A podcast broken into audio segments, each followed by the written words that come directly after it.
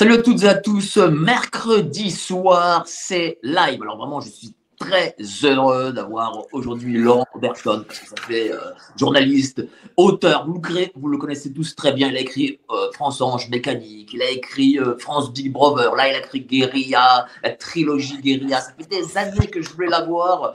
Alors évidemment, j'aurais pu demander par euh, Nicolas Vidal, mais après il aurait dit ouais mais tiens, euh, tu fais que de me demander des numéros de téléphone. Donc bon, bah, je suis passé par l'éditrice Laura Magnier, que je salue hein, et je le remercie vraiment.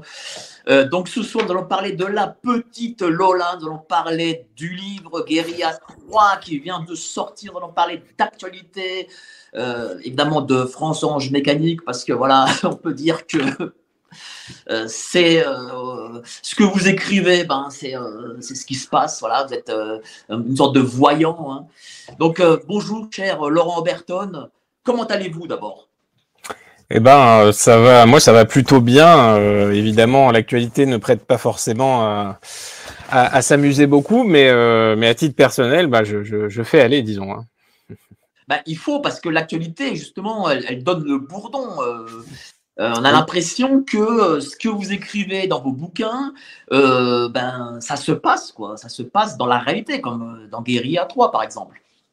Mais c'est pas c'est pas d'hier qu'elle donne le bourdon. Hein. Moi, je suis je suis sous un intense bourdon, bourdonnement depuis. ça fait au moins 20 ans que je m'intéresse à ces questions à peu près, donc je je je, bah, je vois que rien rien ne s'arrange. C'est même c'est même de pire en pire en fait. Hein. Là pour le coup, c'est les chiffres sont très clairs. Donc il y a non, il y a pas de quoi, euh, il y a pas de quoi se, se, se, féliciter, sinon que peut-être on en parle un petit peu plus qu'avant. Mais euh, mais bon, quand on voit les le, débouché politique de, de, cette agitation, on n'a pas de quoi être euh, être satisfait. Qu'est-ce que vous voulez dire par débouché politique? Parce que les journalistes parlent de récupération, c'est ça, c'est ce que vous voulez dire? Ouais, bah alors la, la récupération, c'est-à-dire que si on la fait pas, euh, c'est une des définitions, une des définitions du mot récupération, c'est que on, on, récupère quelque chose dont personne ne veut, qui a été laissé là dans le dans le trottoir, et, et, donc c'est ce, c'est ce qu'on est obligé malheureusement de faire avec les victimes. Et pour si peu que ce soit tenter d'exercer une pression sur les médias, euh, donc par extension sur les, les nos responsables, et là, on voit quand même que ça fonctionne, puisque au moins, ils sont obligés de parler des, des OQTF, de parler de l'application de la loi, de parler de l'insécurité de l'immigration. Donc ça les oblige au moins à ça. Mais après, euh, de là ce qu'ils en arrivent à des actes concrets, euh, bon, bah, on, on, en est évidemment très loin. La politique aujourd'hui est l'art de, de communiquer, d'endormir, jouer de la flûte.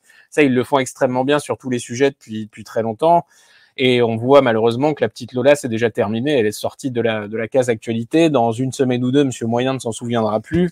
Et, ce coup-là sera joué aussi. Mais justement, est-ce que, euh, entre guillemets, cette récupération, euh, ça ne banalise pas? Par exemple, nous avons euh, l'excellent site F de Souche qui, par exemple, parle tous les jours de faits divers. Mais est-ce que à force de voir euh, ces faits divers, est-ce que ça ne le banalise pas? On se dit, bon, bah, de toute façon, bah oui, ok, il y a eu la petite Lola, il y a eu euh, bah, Justine et, tant d'autres. Bon, bah, c'est comme ça, c'est la vie, c'est parce qu'on vit une société violente. Non, mais évidemment, évidemment, on, s'habitue, c'est ça qui est, qui est, terrible aussi, c'est que on finit par se résigner à ça, à, ces chiffres, à ces, ces, récits complètement fous, à ces, visages souriants. Euh, de, de disparus, et on finit par l'admettre un petit peu comme une fatalité. Mais, euh, mais si on n'en parle pas du tout, c'est quelque part encore pire, puisque là, pour le coup, euh, enfin, nos responsables continueront à faire absolument euh, ce qu'ils veulent, c'est-à-dire bah, rien sur le sujet.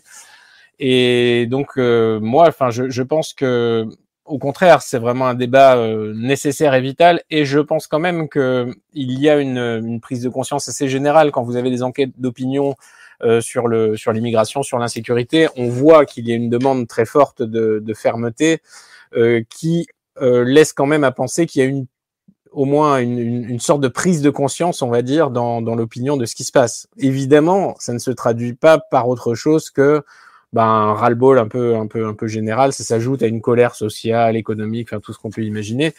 Euh, ça fait pas de vague pour l'instant, mais quand même, ça préoccupe euh, nos, nos dirigeants. Est-ce que ça préoccupe vraiment les gens? Parce que euh, les pouvoirs restent les mêmes malgré tout. Je veux dire, euh, euh, bon, alors certes, Madame Le Pen a peut-être fait un peu plus que la dernière fois, mais bon, c'est toujours Monsieur Macron qui est la tête de ce pays et son bilan est calamiteux. Il a été cinq ans avec Monsieur Hollande, dont le bilan est aussi calamiteux. malgré tout, bah, c'est les, les, les, partis des élites qui continuent à gagner et c'est pas les partis populaires qui prennent le pouvoir. Ouais, parce que enfin, les partis qui gagnent sont les partis, euh, les partis qui bénéficient de la, du, conditionnement des populations. Euh, donc c'est ça qui fait le qui fait le résultat de ce fameux jeu démocratique qui n'existe pas, enfin qui est biaisé, qui est, qui est complètement pipé pour le coup. Et donc euh, il faut pas voir ça comme euh, disons euh, la représentativité de l'opinion. On sait très bien que l'Assemblée ne représente pas du tout l'opinion, les médias encore moins, l'université encore moins c'est euh, enfin la traditionnelle prise en otage du pays par cette machine médiatique et étatique que j'avais que je m'étais amusé à appeler Big Brother pour reprendre l'expression d'Orwell. Donc c'est surtout ça euh, que, que le, résultat des, des, élections est un plébiscite de cette machine à, à dresser les populations, mais quand même euh, qu'ils soient amenés à se défendre, à se justifier, à accuser en catastrophe euh, la récupération, enfin ce genre de, de vieilles ficelles, c'est qu'il y a un petit peu de un petit peu de, peut-être pas de panique, mais en tout cas quand même d'inquiétude de, leur côté, parce qu'ils savent très bien que dès que si un média fait correctement son travail et montre à quel point la loi n'est pas appliquée, à quel point les OQTF ne sont pas exécutés, à quel point le lien avec l'immigration, pas seulement les étrangers, l'immigration au sens large, euh, est, très important. Évidemment, euh, bah, face à des faits aussi massifs, il n'y a, a, pas d'autre argument euh, que, que, de dire bah on n'y arrive pas ou enfin c'est de, un aveu d'impuissance qui, qui, qui, fait quand même assez mauvais genre. vous parlez des UQTF, donc c'est vrai qu'on en parle, que l'État en parle, M. Darmanin en parle. Euh, pourtant, aujourd'hui, on a eu euh, l'annonce la, de la création du titre de séjour euh, métier en, tension. bon, donc on en parle certes, mais on ne va pas mettre en application, je veux dire, la dureté sur les OQTF. On, on met en avant les, le titre de séjour métier en tension. Non, mais alors ça, c'est toujours comme ça. C'est-à-dire, quand il se passe un truc, il y a un projet de loi, une loi, machin, quelque chose, une annonce.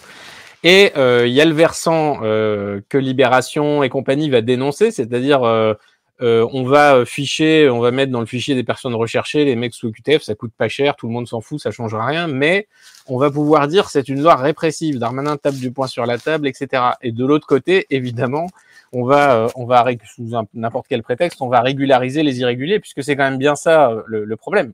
Puisque l'État est complètement impuissant de son propre aveu à contrôler les irréguliers, bah autant les régulariser, comme ça il y aura plus d'irréguliers, tout le monde sera content. Et je pense qu'on pourrait faire la même chose avec la loi française. Euh, puisque le vol semble une fatalité, le viol aussi, bah finalement ils vont peut-être se dire pourquoi pas assouplir les sanctions, voire les, voire les, voire finalement les supprimer complètement. Et, et, ainsi, il y aura plus de voleurs, il y aura plus de violeurs, et, tout ira bien dans le meilleur des, des vivre ensemble. Donc c'est, enfin, ça répond à peu près à ça. Hein. Déjà, le, le principe même d'OQTF est complètement débile, puisque euh, les irréguliers dans un dans un état de droit, on parle beaucoup d'état de droit en ce moment, mais un état de droit, il applique la loi, et donc l'irrégulier, normalement, il est expulsé dans un dans un pays normal.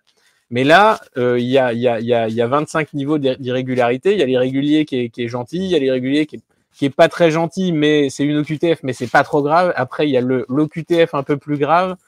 Euh, Darmanin l'a dit, hein, il a dit ceux qui commettront des actes graves, donc déjà à, partir de d'où ça commence, euh, seront expulsables. Il n'a pas dit expulsés, donc on sait bien ce que ça veut dire. Expulsable, ça veut dire euh, bon après débat contradictoire et étude du cas, peut-être on lui on, lui, on va on va lui demander avec fermeté mais courtoisie euh, de faire ses valises, mais ça n'a aucun sens. Enfin, c'est, l'impuissance est manifeste, mais malheureusement, ce genre de discours euh, médiatique va endormir une fois de plus l'opinion et qui va euh, qui, qui, va passer à un autre sujet. On va parler des bassines, on va parler de je sais pas quoi. Il y aura un autre, il y aura autre chose demain. Faut pas s'inquiéter pour ça. Et pour l'instant, ça marche. Ils ont toujours fait comme ça. Ils sont toujours là et, ça fonctionne. Donc, ils auraient tort de se priver. Comment ça se fait que ça marche justement? Comment ça se fait que ça fonctionne que l'opinion publique n'a pas l'air euh, d'être si gênée que ça, en fait. Bah, monsieur, Mo monsieur Moyen, il est, il est découragé, il est au bout du rouleau. Il voit bien que lui, il fait, il fait sa petite vie, il est préoccupé, il a son, son, son petit train de vie à, il se bat, il se bat pour lui-même, pour rester, il court pour rester à la même place. Et il ne, bah pour lui, ces problématiques qui le, qui le dépassent et l'affligent justement, il voit bien, il se dit, bah ça change rien, les gens ils sont cons, ils continuent à voter pareil, etc. Et lui-même fait partie du, du troupeau, mais bon, c'est français, ils s'en rendent pas vraiment compte. Et, euh, et, il se dit de toute façon face à la puissance de, de, feu de cette machine, face aux analystes politiques, aux experts qui lui expliquent qu'il il est en train de dévier à partir du moment où il n'est pas d'accord avec les préconisations du gouvernement, eh bien, il préfère, il se résigne, il renonce, et c'est ce qu'il fait avec constance depuis quand même des décennies, puisque c'est toujours joli d'accuser nos responsables, mais s'ils sont là et qu'ils se portent bien et que Darmanin, qui aurait dû démissionner à peu près 150 fois depuis le début de son mandat, parce qu'il détient, je rappelle quand même, le record des coups et blessures historiques euh, enregistrés officiels par son ministère, il, détient le record des violences euh, sexuelles historiques jamais enregistrées par son ministère, Dupont-Moretti n'en parlons pas, et, et, et, donc ils sont toujours là. Donc euh, quelque part, on se dit, on, on a complètement érodé leur, euh, leur fameux esprit réfractaire qui, qui n'a jamais existé. Et ils n'ont jamais cherché réellement à, se faire entendre sur ces, sur ces, sur ces points de société-là qui sont primordiaux. La sécurité et l'immigration, c'est quand même vraiment la base de tout. Et s'ils ne l'ont jamais fait, bah, quelque part, ils méritent un petit peu ce qui leur arrive. Ils doivent aimer ça, au fond. Mais est-ce que c'est le syndrome euh, comment dire, de la lâcheté. C'est-à-dire que comme aujourd'hui on est dans le consumérisme, euh, on a tous un crédit quelque part, et puis on a peur de perdre, je sais pas moi, euh, sa bagnole, sa maison ou une position sociale. Est-ce que là on n'est pas devenu en réalité des lâches? Oui, oui, bah complètement. Et puis il y a ce, il y a cette idée aussi qui fait son chemin que d'une part tout est foutu et que d'autre part la France on la voit plus comme avant. C'est-à-dire qu'avant, oui, on voulait se battre pour elle et tout ça. Maintenant, quand on, quand on fait une enquête, euh, qui, veut, qui veut se battre pour la France, il y a plus grand monde. Hein. Et parce que ce, ce, pays ne ressemble plus à un pays, il est complètement atomisé. C'est une, c'est une, une, comment dire, une kyrielle de communautés qui se battent pour leurs intérêts propres. Donc, plus personne ne se dit bon bah moi je vais je vais prendre je vais je vais je vais mourir pour Paris c'est plus possible. Pour le par exemple le campagnard de base que je croise tous les jours ici Paris c'est un c'est un pays lointain les grandes villes sont perdues. Euh, ce qui s'est passé ce que ce pays est devenu ne vaut plus ne vaut plus la peine d'être défendu. Et de toute façon il y a l'idée qu'il est trop tard et qu'on n'arrivera pas à inverser euh, les, les, le changement de population en cours par exemple donc, euh, bah, finalement, on essaie de sauver sa famille, les siens, son, sa petite niche écologique, tant qu'elle dure. Mais tout ça, c'est une illusion. En fait, on sera rattrapé par, euh, par l'effondrement généralisé. C'est pour ça qu'il faut avoir le courage de regarder ça en face. Mais, donc, moi, je, oui, je, je vote pour la lâcheté. Oui. C'est-à-dire que pour vous, euh, il y a peut-être un manque de patriotisme ou est-ce qu'il y a un manque d'espoir aussi? Ou Ouais, il y a un manque de tout, il y a un manque de tout, il y a un manque de, de testicules aussi quand même, euh, parce que euh, le, le, le, français est vraiment euh, a peur, a peur de son nombre, a peur de sa, de son opinion. Très rares sont ceux qui vont tenir les, les, enfin, les, les idées qu'ils ont, les, les opinions qu'ils ont, qu'ils ont forgées dans, le, dans leur inconscient. Ils n'oseront quasiment jamais les, les défendre en public, euh, à la machine à café, au travail, en famille, parce qu'ils ont peur de, de la justice sociale, des accusations qui d'ailleurs sont, sont suggérés en permanence par Big Brother. Par exemple, la récupération indécente du drame de Lola, euh, quelque part, ça fait son chemin. Et beaucoup de Français n'ont pas parlé de ça à table le dimanche parce qu'ils savaient que dans leur famille, il y avait peut-être le risque que quelqu'un leur dise c'est indécent, la récupération, tu utilises le cadavre de cette gamine, c'est affreux. Et, et, ce genre d'accusation fonctionne toujours, malheureusement. La, la, force de Big Brother reste vive. Pourtant, elle ne tient qu'à ça. Hein. C'est un chantage permanent. Euh, ce chantage fameux à l'extrême droite, donc à la mort sociale, et euh, force est de constater que ça fonctionne. Pour l'instant encore, ça fonctionne. Mais, qu'est-ce qu'ils ont à perdre en famille euh, si l'oncle, le cousin ou que sais-je dit ouais, ben, tu récupères bon, bah, Qu'est-ce qu'ils ont à perdre là-dessus ah mais, mais c'est ça, en fait, ils ont rien à perdre, mais malheureusement, ils sont, ils sont persuadés, ils voient le loup plus grand qu'il n'est, comme on dit en, comme on dit en psychiatrie. Ils se, ils, ils se font une image de, de, je sais pas, de leur exclusion sociale. Ils vont être dans les ténèbres, de, des heures sombres, etc. Et ils vont errer comme des fantômes dans les limbes.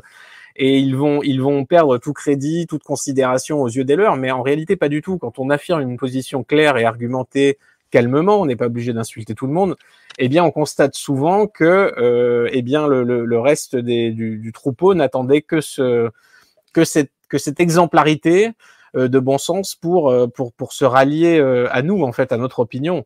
Et ça, je le, constate vraiment partout, dans tout, y compris dans les, grands médias. Les, gens ont peur d'une petite minorité d'indignés, d'activistes qui vont les dénoncer, qui vont les désigner. Mais euh, à, la limite, on s'en fout. Enfin, si Émeric Caron n'est pas notre copain, c'est pas très grave. On, on, pourra, on pourra vivre, on pourra vivre sans.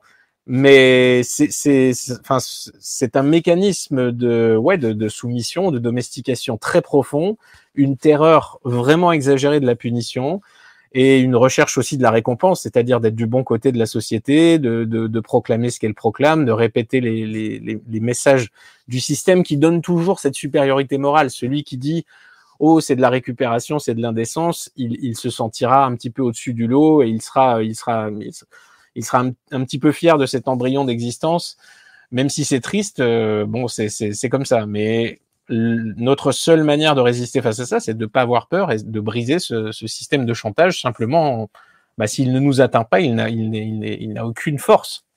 Justement, vous, par exemple, dans votre vie privée, est-ce que euh, vous avez justement affirmé euh, avec force euh, cette, vision idéologique Qu'est-ce que, par exemple, vos proches vous ont dit la première fois que vous avez publié France Ange Mécanique et puis, puis le reste Quand ils ont lu votre livre, ils se sont dit Ah, quand même, Laurent, tu vas loin dans, tes propos alors ma, ma, famille est très civilisée et tout le monde est très calme et a ses opinions, mais ne, cherche pas, je, l'ai déjà noté, à infléchir celle des autres par la menace comme ça, par la menace d'excommunication sociale. Donc c'est assez agréable et reposant euh, parce que la famille quelque part passe, je pense, avant ce genre de considération. Euh, pour les pour les proches euh, un peu plus lointains, c'est un peu différent. J'ai perdu pas mal d'amis à l'époque de la France Orange Mécanique, en tout cas des gens que je croyais que j'imaginais être mes amis mais ça a fait un tri, euh, un, tri soigneux dans mes relations qui, qui, qui n'est que bénéfique. Pourquoi s'embarrasser de types qui sont là pour tenter euh, de vous, de vous, de vous humilier, de vous soumettre à un dictat qui n'est même pas le leur, puisque eux l'ont ingurgité, se sont interrogés les, les accusateurs, demandez-leur, mais d'où tiennent-ils leur, certitude? Euh, d'où tiennent-ils ces idées d'heures sombres et de délire, de nauséabonderie, etc. Et ils seront bien forcés d'admettre qu'on leur a mis ça dans le crâne, que les écrans ont installé ce, ce, ce, logiciel dans leur petit cerveau et qu'ils tentent de se donner de l'importance en le, en, en, le, en régurgitant euh, les slogans qu'on leur a appris. Euh, et, là, euh, le, débat n'est plus le même. Si, ces personnes sont normales et douées d'esprit critique, elles seront obligées d'admettre qu'il y a peut-être un problème qui vient de, leur façon d'agir. Mais en général, heureusement pour elles, elles sauvegardent leur logique en refusant complètement le débat et en s'enfermant dans l'anathème, et elles vont rompre avec vous, et c'est ce qui peut vous arriver de mieux. Oui, parce que, vous savez, c'est pas évident, surtout qu'aujourd'hui, euh, on vit dans une forme de déni sur, un peu tout, dès que, vous avez parlé d'écran, dès que les, médias masses disent des choses, affirment des choses, les gens prennent ça pour une, pour une réalité moi, je trouve quand même bizarre que les gens soient aussi influençables par les médias masses. Par exemple, si on, me disait toute la journée, oui, faut que vous deviendrez, euh, faut que vous viriez votre cutie. Bon, je virerai pas votre cutie, ma cutie, quoi, je veux dire. Euh, ouais, mais oui? La, la, population générale est d'une crédulité euh, forte, il faut, il, faut, il faut le reconnaître. Et même celle qui se pense éveillée, attention, euh, est, est, extrêmement influençable et, et, apte à se tromper, à, à commettre d'autres erreurs que celles que, qui sont déversées par les écrans en permanence. Euh, donc c'est pas facile du tout. De, il y a tellement de mensonges. C'est pareil. On, on, on, reproche souvent aux, aux comment dire, aux informations, à l'information alternative de diffuser des théories du complot, etc. Mais les grands médias, ces fameux médias de masse mainstream, diffusent tellement euh, de d'ineptie, de, mensonges, de saleté en permanence tous les jours, euh, qui sont euh, vraiment parfois démontrés de manière éclatante et euh, comme après, après c'est facile de, de, de, de, reprocher aux autres de, fabriquer des fausses nouvelles ou de ou de ou d'imaginer que tout le monde ment, puisque c'est ce qui se passe concrètement, c'est ce qui se passe. Les grands médias mentent très souvent, extrêmement souvent. Ils affirment des choses de manière totalement gratuite et péremptoire, qui se révèlent totalement fausses. Donc euh, comme on n'a plus, euh, on, ne peut plus se fier en, en, en, personne finalement, ces grands médias, mais on a tendance à croire n'importe quoi et c'est pas mieux. Donc c'est pas du tout facile de rester mesuré dans tout ça, de garder un esprit critique par rapport à tout, et ça coûte beaucoup de temps et d'énergie, puisque c'est bien plus facile de regarder le journal d'M6 et de dire ah oui oui ils ont raison, euh, le vivre ensemble se passe bien, c'est une chance, il faut pas récupérer, et terminé on va se coucher, euh, on n'aura pas de fièvre. Alors que si on, on, réfléchit à tout ça, si on décortique chaque information, si on va chercher, si on fait cet effort, bah c'est pas facile et en plus ça, ça, ça, fait mal parce que souvent la réalité est très, est, très, est lourde à porter. Euh, quand on sait ce qui se passe dans ce pays, on dort pas justement très tranquille, très sereinement. Donc c'est la fuite quelque part à cette vertu euh, pour pour ceux qui se sont persuadés de ne pouvoir rien faire au sort de ce pays. Quelque part, elle se comprend. Euh, c'est souvent ce que me disent mes lecteurs, mais dans l'état où on en est, on peut plus rien faire. C'est fini, c'est foutu. Donc à la limite, autant autant autant boire un coup et, et essayer d'oublier. Mais est-ce qu'on dédouane pas assez les gens, je trouve? Parce que, en effet, on dit toujours oui, c'est l'État, euh, c'est les médias, mais on dit jamais euh, c'est l'intelligence des gens qui ne fonctionne pas. Ah ouais, je trouve qu'on les dédouane énormément. Parce qu'aujourd'hui, les gens sont aux 35 heures, ça va. Ils ne euh, travaillent pas autant que nos parents, nos grands-parents. Ils sont dans le tertiaire, c'est pas aussi physique qu'à l'époque. Bon, euh, je veux dire, les gens, euh, ils ont le temps d'aller voir Netflix, mais ils n'ont pas le temps de, s'informer, en fait. Donc, j'ai l'impression quand même qu'on les dédouane beaucoup, quand même. Ah mais complètement. Enfin, ils ont, euh, ils sont dans leur atelier domestique et ils consomment toute la journée. C'était la thèse principale de la France Big Brother où je, s'il y a ce maître qui est si puissant, c'est parce qu'il y a un, un, sujet, une créature qui est tout aussi impuissante. Et c'est Monsieur Moyen qui est demandeur de, cet état, euh, de ce contrôle total, euh, du, qui, veut encore plus de, de directives et d'interdits pour lui-même euh, et qui, qui, qui, qui, accepte la faillite majeure de l'État sur euh, l'immigration, sur l'insécurité, sur ce genre de, de, de, thématiques. Donc il est, il est pour moi le premier responsable, c'est toujours lui, hein, c'est toujours Monsieur Moyen. C'est trop facile d'en désigner des qui seraient tout puissants et qui, qui dirigent tout et qui font de nous ce qu'ils veulent. S'ils font de nous ce qu'ils veulent, c'est qu'on ne vaut absolument plus rien. Donc le, seul, la, seule véritable révolte, elle est au cœur de, nous tous. C'est ce que je me tue à dire à mes lecteurs à chaque fois. Arrêtez de me demander que faire, mais cherchez. Euh, chacun peut trouver des solutions pour avancer un petit peu, pour se faire contre-pouvoir, pour, euh, pour faire mieux que ce que nous faisons en ce moment, en tout cas. Ce serait, à mon avis, la moindre des choses. Quel est aujourd'hui le, le profil euh, de vos lecteurs?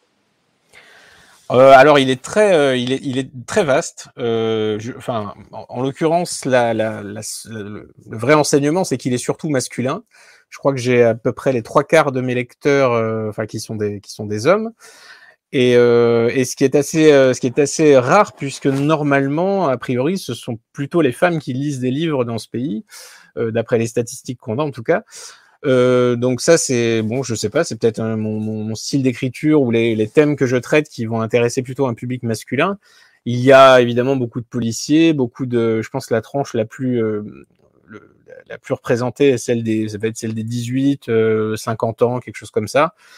Et euh, ce sont souvent des gens qui sont déjà politiquement éveillés, euh, et qui, qui, qui donc qui, qui, qui cherchent, qui s'inquiètent, qui cherchent des solutions, qui se demandent ce qu'on va devenir. Et, euh, et, alors il y a dedans, il y a des, des, très optimistes, il y a des très pessimistes, il y a un peu de tout. Il y a des, poli des politisés acharnés qui pensent que seul le combat politique peut nous aider, d'autres qui en revanche, je pense qu'il faut absolument en sortir, que ça sert à rien. Et donc, euh, voilà, chacun a, son, a sa, sa, façon de voir. Et moi, j'essaie de donner des perspectives dans tout ça. Mais moi, je pose cette question parce que j'imagine que euh, vos lecteurs, ben, comme les gens là qui nous regardent, ce sont des, des, gens euh, déjà convaincus. Euh, comment faire justement pour toucher le reste? Voilà, comment vous déjà est-ce que vous le réussissez à toucher le reste, même avec la Furia ou avec vos livres? Et, comment le faire? Comment réussir à imprégner la tête des gens comme les grands médiamas le font aujourd'hui? Alors, je pense que donc moi j'ai essayé avec Guerilla en tout cas, j'ai eu beaucoup beaucoup de, de, de lecteurs qui m'ont dit c'est la première fois depuis des années que je lis un livre, euh, je vous m'avez réconcilié avec la lecture, j'étais plus du tout dedans, ça m'intéressait plus et là euh, je suis revenu à cause de ça. Donc c'est ça c'est sûr que c'est une satisfaction parce que euh, évidemment c'est bien de parler à ceux qui sont qui, qui, pensent à peu près la même chose, mais ça fait pas beaucoup avancer le, le, le débat. Là, si on va chercher des, on va dire les sceptiques, ceux qui doutent, ceux qui se posent des questions, ceux qui n'étaient pas encore très, euh, comment dire, euh, qui, qui s'était pas vraiment nourri l'esprit par une réflexion critique, mais qui savait que des choses n'allaient pas, qui s'en rendaient compte. là, ceux-là peuvent devenir demain les nouveaux influenceurs, des nouveaux exemples et des nouvelles figures qui vont à leur tour, par contagion, retourner quelques, retourner quelques esprits. Donc moi, j'ai beaucoup réfléchi à ces questions, notamment sur la manière de concurrencer un, un, organisme, Big Brother, qui lui a une puissance inédite dans l'histoire de l'humanité. C'est-à-dire qu'on a euh, tous les écrans, tous les techniciens, toute l'ingénierie sociale, la manipulation humaine, euh, des, des, publicitaires, des, des, des, spécialistes, des psychologues qui, qui, qui, savent exactement comment faire acheter ou vendre des produits ou des slogans, des cabinets de conseil, etc. Et nous, on est quasiment tout seul face à ça. Et il faut essayer euh, de d'attraper Monsieur Moyen, de lui, de lui, de dans son dans son temps de cerveau euh, quasiment indisponible, et lui faire lire un livre entier sans images, c'est très difficile. Donc c'est aussi pour ça que la Furia, par exemple, avec un, un, aspect plus euh, euh, plus ludique en quelque sorte, plus divertissant, séduisant en tout cas, euh, peut aider aussi parce que là on va trouver de l'insolence, on va trouver comme ça quelque chose qui va qui va frapper, qui va attraper l'attention et ensuite qui va permettre derrière tout ça d'avoir une réflexion euh, prolongée. Et donc, c'est pas du tout facile de trouver des supports efficaces. Euh, sur Internet, c'est compliqué aussi parce que vous savez très bien, les chaînes, les chaînes sont à la merci de la, de la décision des, des robots et des, des conditions générales d'utilisation qui, qui n'en finissent plus de, de s'allonger et d'être euh, interprétées de manière arbitraire. Donc, c'est pas facile de se trouver cet espace, euh, cet espace vital, ce contre-espace vital. Ben, vous parlez beaucoup de Monsieur Moyen, mais vous parlez pas de Madame Moyen et Madame Moyen, c'est quand même la, moitié de la population. Comment justement euh, euh, elle aussi l'a touché Parce que je sais que la Furia, j'en ai parlé avec, euh, Laura Magnier, c'était très masculin. Vos livres aussi sont très masculins, vous venez de le dire. Et comment essayer de toucher Madame Moyen? Parce que regardez, Monsieur Zemmour, lorsqu'il s'est présenté, n'a pas eu ce public féminin. Alors peut-être que, peut que. Madame Le Pen l'a eu. Est-ce qu'il y a une forme de, de patriotisme euh, à la maman, si je puis dire euh, Est-ce que euh, il faut être une femme pour toucher cette tranche? Alors, j'ai quand même un certain nombre de lectrices qui sont vraiment très très éveillées et qui ont une réflexion très aboutie depuis depuis pas mal d'années et qui l'affirment souvent avec beaucoup plus de, facilité, de détermination que les lecteurs masculins, qui eux seront en réalité plus discrets dans la vraie vie. Et euh, donc il y a, il y a, il y a une place. Par contre, il y a un, un gouffre des deux côtés. C'est-à-dire que d'un côté, on va avoir euh, Josiane, Jocelyne, un personnage un petit peu archétypal dans mes livres, qui euh, qui subit complètement l'écran. En fait, l'écran est le prolongement de son cerveau, et c'est donc c'est M6, c'est vraiment sa pensée fondamentale. Et elle, elle, ne peut pas en sortir. Elle n'a aucun recul par rapport à ça. Euh, par rapport à la télévision. Donc elle, elle est perdue, elle votera euh, Macron pour avoir des, grosses retraites euh, jusqu'à la fin des, temps. Et de l'autre côté, on a la, jeune femme diplômée ou en tout cas en passe de lettres ou en études de sciences sociales et compagnie, qui est la plupart du temps très très fortement happée par, le, par la morale de son groupe, c'est-à-dire qu'elle va être archi suiveuse qu'elle va être évidemment bah, contre le réchauffement, euh, la fin dans le monde, euh, pour le vivre ensemble, etc. Enfin, c'est absolument navrant, tellement c'est caricatural, mais c'est comme ça. Et entre les deux mondes, là, il peut y avoir justement la prise de conscience de la, citoyenne qui est confrontée aux réalités, aux réalités dans les rues, euh, le harcèlement des femmes, etc., et aux réalités matérielles, et aux réalités du, du féminisme qui finalement a du beaucoup de mal à tenir ses promesses pour les femmes qui, qui, qui, qui, souhaitent réellement être libres, c'est-à-dire s'affranchir, si elles le veulent, du déterminisme féministe aussi. Euh, donc là, il y a, il y a une place, il y a une fenêtre de tir, et évidemment, il faut la prendre. Il faut parler absolument à tout le monde. C'est pas juste euh, un, un, concours de celui qui pisse le plus loin. On a besoin d'absolument toute la population, et donc il faut, euh, il faut trouver les moyens de s'adresser à elle dans son, dans son entièreté. Est-ce que ça signifie aussi peut-être que les femmes euh, sont moins conscientes de, de, de, de l'autour, de ce qui se passe euh, euh, Est-ce que peut-être qu'elles ont peut-être d'autres combats aussi? Moi, par exemple, je vois que dans les manifestations contre le pass et contre la enfin, sur, sur les questions de crise sanitaire, il y avait énormément de femmes. D'ailleurs, peut-être au moins mmh. les trois quarts.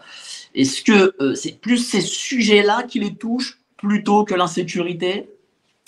Peut-être, ou peut-être qu'il n'y a pas une. Euh, enfin, il y, a, plus d'angoisse par Orange Mécanique, par exemple. Énormément de lectrices m'ont dit j'ai pas pu aller jusqu'au bout du livre parce que ça m'angoisse trop, euh, c'est trop violent, etc. Donc j'ai lu un petit peu et je me suis arrêté. Mais je suis d'accord, je partage le constat. Il y a, je pense qu'il y, a pas mal cette idée-là. Je pense pas que politiquement il y ait tant de différences que ça maintenant entre les hommes et les femmes. Ça s'est nettement atténué. Euh, je pense même que les femmes pourraient devenir plus conservatrices et peut-être plus réactionnaires euh, et plus plus plus radicales dans leurs solutions, euh, dans, dans, dans dans leurs solutions politiques euh, que les hommes. Donc c'est voilà, c'est très difficile à dire pourquoi effectivement on les voit beaucoup s'impliquer dans les dans les dans les problématiques comme le, le pass ou ce genre de, de restriction des libertés. Euh, on les on les on les voit beaucoup sur l'insécurité, c'est beaucoup moins. Alors je sais pas, peut-être que le sujet touchant à des tabous plus dangereux, on va dire, comme l'immigration, euh, les, les, je sais pas, les, les questionne peut-être un peu moins euh, pour l'instant, mais à mon avis, ça va, ça va, ça va assez vite changer, puisque il est, il est clair que les, les, comment dire, les dégâts de cette, des violences de rue notamment, bah, ne les épargneront pas, pas longtemps en tout cas.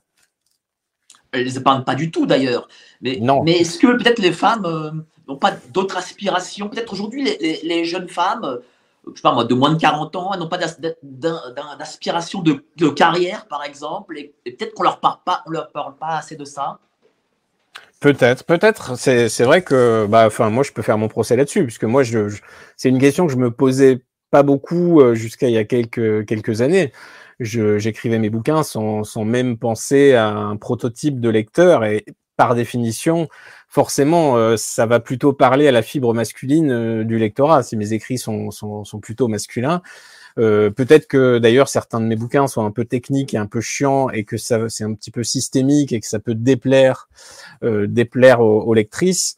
c'est possible et les, les, les, archétypes de mes personnages dans, dans Guerilla peuvent aussi ne pas elles ne elles peuvent ne pas s'y retrouver ou elles peuvent avoir des attentes qui ne seront pas comblées comblées là-dedans. C'est pas facile, mais je, vais essayer de me rattraper puisque justement, je, travaille sur un bouquin sur les hommes et les femmes, leurs relations, le féminisme, etc., qui est quand même vraiment très important aussi puisque j'ai l'impression qu'il y a une, il y a une rupture, il y a une incompréhension euh, assez importante entre les deux, euh, entre les deux moitiés et euh, que évidemment l'idéologie, euh, le matraquage dominant n'y est pas du tout pour rien. Et euh, voilà, essayer de remettre un petit peu les pendules à l'heure, euh, reprendre des explications basiques qui pourraient nous aider dans la vie de tous les jours, puisqu'il y a aussi beaucoup d'hommes qui sont seuls et qui, qui, qui, ne n'ont pas l'air de comprendre les femmes, et inversement. Donc voilà, peut-être qu'il y aurait quelque chose à faire là-dessus. Vous sentez que les hommes et les femmes se séparent actuellement ou qu'on les force à se séparer peut-être? Bah, j'ai vraiment eu une impression d'une incompréhension euh, de plus en plus nette et par extension d'une forme de méfiance et de, et de mépris dans certains cas qui, qui augmente. Euh, parce que euh, oui, il y a une vraiment une incompréhension des choses des choses primaires de la vie euh, qui, qui sont de, de l'ordre biologique à mon avis. Et, et ce refus de voir nous mène à de, à de sévères malentendus. Et donc ça, ça mériterait des, des explications. Bah, le problème, c'est que les seules explications qu'on va avoir à ce sujet sont toujours données par des, je sais pas, des néo-féministes euh, euh, sur les sur les plateaux de télé. Donc évidemment, ça a la valeur, euh, ça a la valeur intrinsèque de ce genre d'études. Et c'est jamais très bon pour la cohésion sociale et le développement, euh, l'accomplissement personnel, on va dire. Est-ce qu'il faudrait peut-être euh, inventer une forme bon, je, vais, utiliser le mot, même si je ne l'aime pas spécialement, entre guillemets, progressisme de droite, pour capter ces femmes? Je ne sais pas si on peut séduire, euh, s'il est nécessaire d'aller jusqu'au, comment dire, aux, idées, aux idées, euh, à l'adhésion aux idées qui, si à partir du moment où on estime qu'elles sont nuisibles, euh, je pense pas que ce soit une bonne idée de les, de, de les reprendre à notre compte pour espérer, euh, espérer en quelque sorte les troller ou se greffer dessus, les parasiter ou je sais pas. Je pense qu'il faut quand même être assez clair sur les, sur les principes fondamentaux et que s'ils sont énoncés avec suffisamment de clarté, justement, ils permettront de comprendre euh, ce que le progressisme est, ce qu'il a fait, ce qu'il va faire, euh, tout n'est pas euh, voilà, tout n'est pas très clair dans ce dans, dans, dans, ses conséquences. Et justement, il est il est temps de, de clarifier les choses. Il faut pas trop se laisser aller, de toute façon, avec ces grands mots, les progressistes, les libéraux, etc. Il faut vraiment plutôt revenir à des choses très concrètes et très quotidiennes euh, pour éviter justement les malentendus, les, les, les condamnations trop définitives des choses. Alors, je vais revenir un peu sur la, la, euh, meurtre de la petite Lola. Euh, Qu'avez-vous pensé euh, du traitement médiatique sur, cette, histoire? Alors, bah, il a existé parce que il y a eu les, réseaux sociaux, la fachosphère, la fameuse euh, f2souche.com euh, et compagnie. Sans ça, l'affaire Lola, c'était une ligne dans le Parisien et peut-être un petit mot sur France 3 et c'était fini. Là, grâce à cette, à cette récupération indécente, comme on l'a appelé, eh bien, euh, les médias se sont intéressés à la question des OQTF, ce qu'ils ne faisaient pas depuis longtemps, alors que pourtant, quand même, c'est un scandale manifeste qui est là depuis des années et des années. Ça fait des, des, des années qu'on le dit. Mais il a fallu, il a fallu euh, sept euh, victimes de plus euh, pour qu'on s'intéresse à ça, pour que peut-être on se demande par la suite euh, pourquoi il y a tant de déséquilibrés sur notre sol, pourquoi ils sont quand même relativement souvent euh, issus de cette, euh, cette immigration extra-européenne euh, récente. Euh, et pourquoi, pourquoi la loi en France n'est pas appliquée? Ce sont des, des questions, des questions qui sont qui, que j'ai posées dans la France Orange Mécanique et qui évidemment on s'est toujours bien gardé d'y répondre. Mais le seul fait qu'elles soient posées et débattues, même si évidemment elles sont toujours présentées de manière, de manière avantageuse pour le, pour la, comment dire, la, la secte du très bien vivre ensemble, euh, elles, font leur chemin dans l'opinion, euh, parce que c'est plus possible de mentir justement à ce sujet-là. Même Josiane, même si elle est euh, hypnotisée par M6, elle voit bien quand même que souvent il y a des problèmes sérieux. Et c'est pourtant Dieu sait que le média fait tout pour la dissuader d'arriver à de telles conclusions. Vous savez, moi, moi j'ai pensé qu'il allait avoir une forme d'électrochoc ou, ou, un élan populaire et ma malheureusement, il n'a pas eu lieu. Euh, mm. Comment on peut l'expliquer? Bah ça, c'est ce qu'on malheureusement qu'on imagine à chaque fois. C'est euh, même avant chaque élection, on s'imagine que quelque chose va enfin se passer, que ça bouge et tout ça, et après chaque élection, tout le monde se dit ah zut, euh, bon ben peut-être la prochaine fois. Et à chaque gros fait divers, même le Bataclan, même Mohamed Merah, même Charlie Hebdo, on a eu ce sentiment. On s'est dit oh là c'est pas possible quand même, c'est trop. Euh, les gens vont réagir, la politique va changer, etc. Et on a vu après un petit, un petit délai de sidération, le média remettre les choses dans l'ordre. Euh, les, les, attentats euh, islamistes sont devenus des campagnes contre l'islamophobie. Euh, L'affaire Lola est devenue le procès de la récupération politique. Et finalement, Big Brother parvient toujours à retourner le fait à son avantage. Et un, un, le cerveau du téléspectateur moyen a une mémoire à court terme qui est, qui est extrêmement courte. Donc d'ici deux à trois semaines, il sait, Big Brother sait que ce sera déjà oublié, on sera passé à autre chose, un autre scandale, etc. Et c'est vrai que ce faisant, on va user petit à petit la capacité de, de réaction, euh, d'indignation du, du, téléspectateur moyen. À chaque, à chaque stimulation, euh, ça, ça, le, le, le, niveau de réactivité va baisser, et c'est évidemment ce qui, ce qui, ce qui, ce qui le favorise. Mais euh, bon, voilà, nous on ne peut faire, on, ne peut guère faire mieux que ça pour l'instant. Euh, si ça peut, si ça peut conduire à peut-être euh, un infléchissement politique, ce serait facile hein, pour Macron et Darmanin de simplement, euh, je sais pas, euh, enfin, faire expulser les OQTF. Ils pourraient le faire en réalité sans trop de, sans trop de, de problèmes, et ce serait extrêmement populaire et ils en bénéficieraient beaucoup. Et ça contenterait Monsieur Moyen pour quelques années. Euh, bon, pour l'instant, ils sont, ils sont tellement, tellement mauvais qu'ils ne le font même pas, mais ils pourraient au moins l'envisager. Oui, mais euh, Monsieur Moyen et Madame Moyen, euh, c'est pas leur électorat, mine de rien. Euh, leur électorat, c'est euh, les gens de ces centres-villes, euh, de CSP+, et compagnie, qui, eux, en sont très contents de cette immigration. Et ils veulent cette immigration. Moi, je le vois sur Paris. Oui. Ils sont très heureux d'avoir leur Uber Eats. Ça, ils ont, l'impression d'être des patrons comme ça.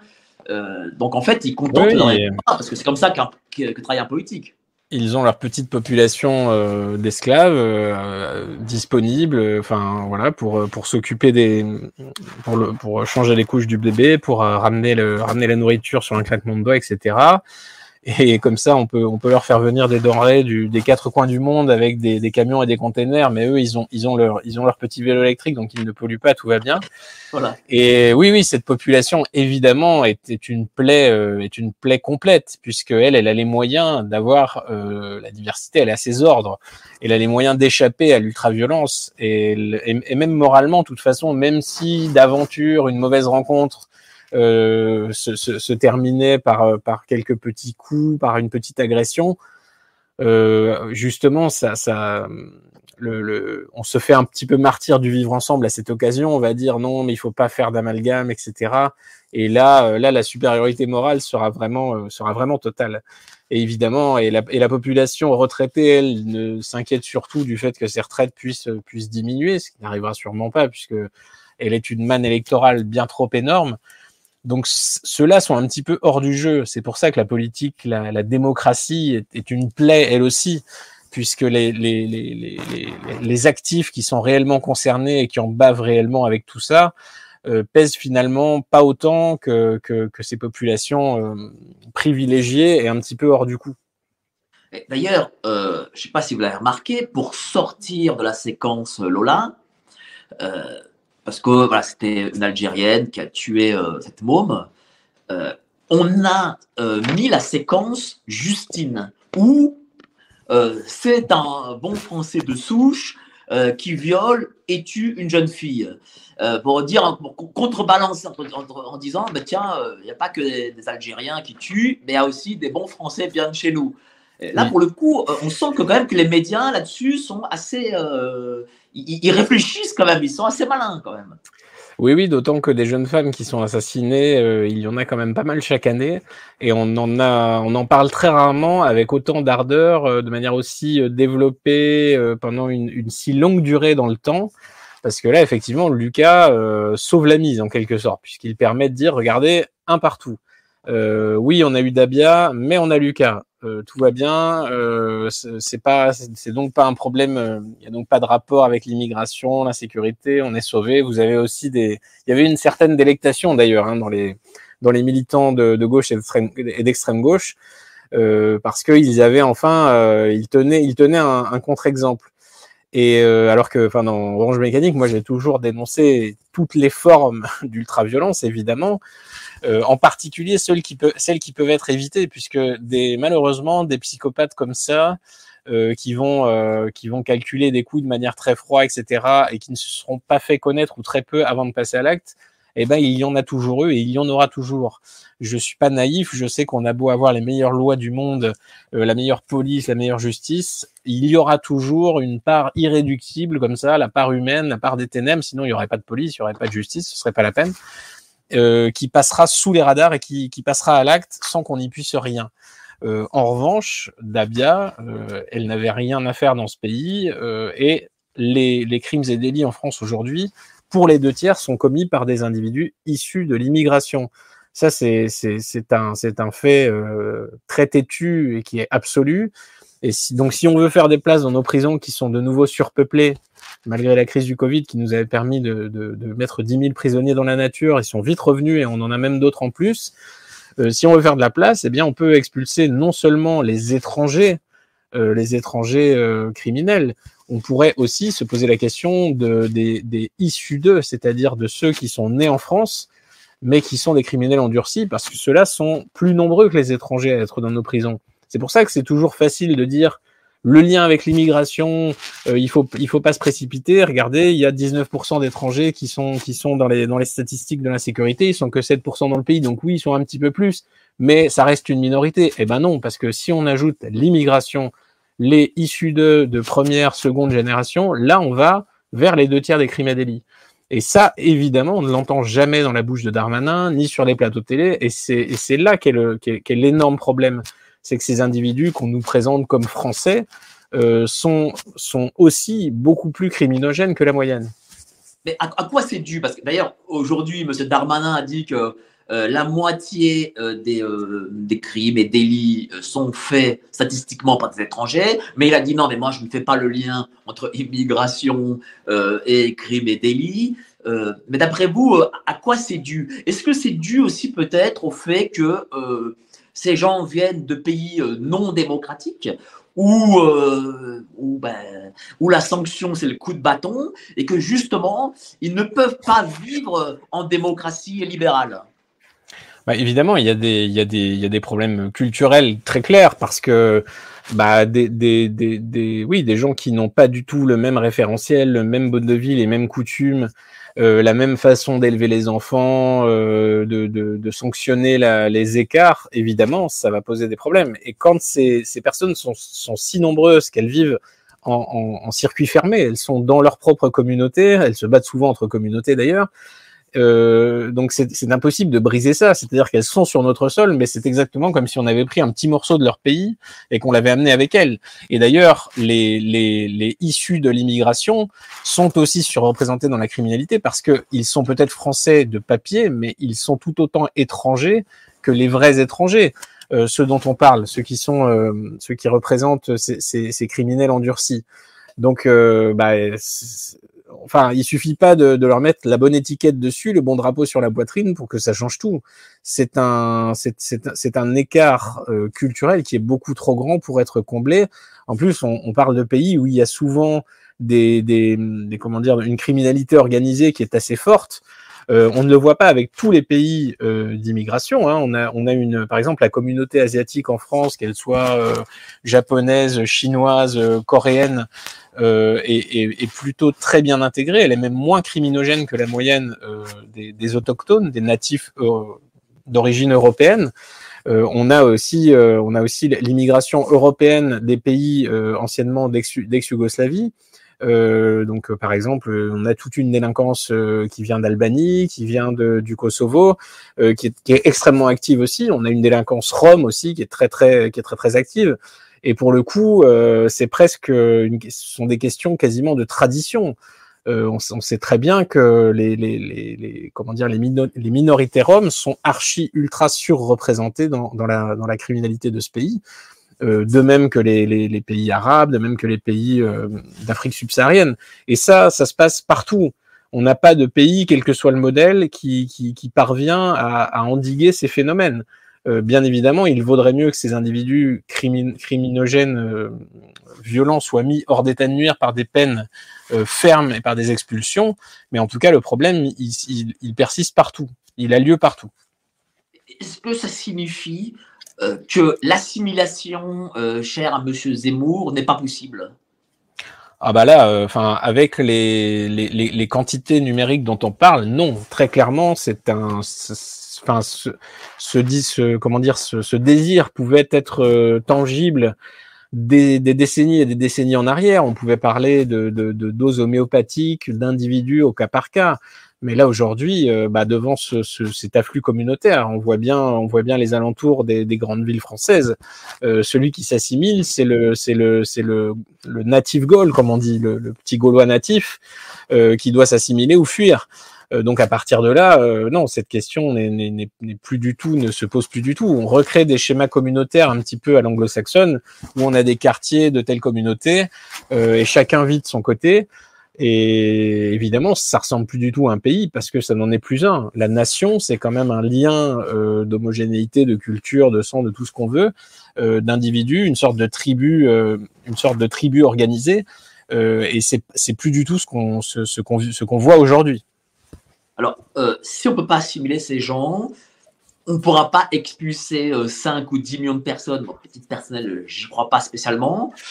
Est-ce qu'il ne faut pas sortir je vais le dire le mot, de la démocratie et de la République, et peut-être euh, euh, installer un régime excessivement autoritaire pour tenir tout ça.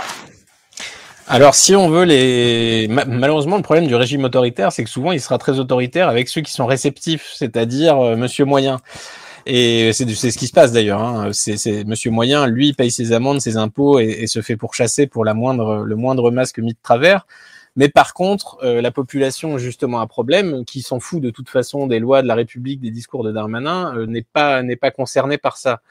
Donc après, euh, là aujourd'hui concrètement, si on veut mettre plus de deux personnes expulsables dans le même avion, il faut dénoncer le.